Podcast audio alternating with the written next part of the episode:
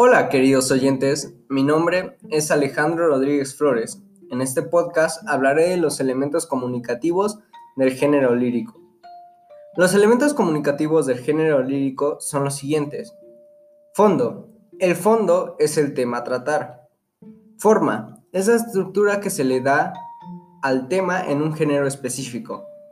En el género lírico existen tres niveles sintácticos. El morfosintáctico, el fonético fonológico y el léxico semántico. El morfosintáctico es la estructura y relación entre las palabras. El fonético es la sonoridad y musicalidad de un poema. Y el léxico semántico es el significado de las palabras y el poema en conjunto. Otro elemento en el género lírico es el verso. Se trata de los conjuntos de palabras su extensión se determina por el número de sílabas que lo componen. Existen tres tipos de versos en español. El llano o grave, el cual se determina si la última palabra lleva el acento en la penúltima sílaba. El verso agudo, como su nombre lo dice, es cuando la última palabra es aguda, llevando su acento en la última sílaba. Y por último, el verso esdrújulo y mayores, Sucede cuando la última palabra tiene acento en la antepenúltima sílaba. Seguido del verso nos encontramos a la estrofa, la cual es la unión de dos o más versos, por consecuente tiene un número variable de versos. Dentro de la lírica, como en todo escrito, existe una estructura sintáctica. Es un orden propio que todos los hablantes conocen. Empieza por el sujeto, después el verbo y al final el predicado. Aunque este orden puede variar en la poesía.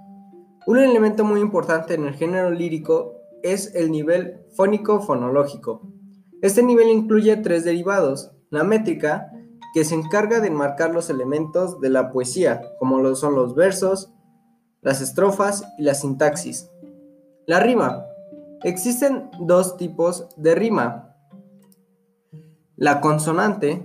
Esta rima la vemos cuando las dos últimas sílabas de los versos terminan con las mismas letras. Y la asonante sucede cuando la repetición es solo de las vocales. Y por último está el ritmo. Es la combinación de vocales, el canto y la forma en la que se expresan. Para finalizar, tenemos el nivel léxico, semántico y retórico. Tratando la temática del poema, dentro de este nivel existen dos lenguajes.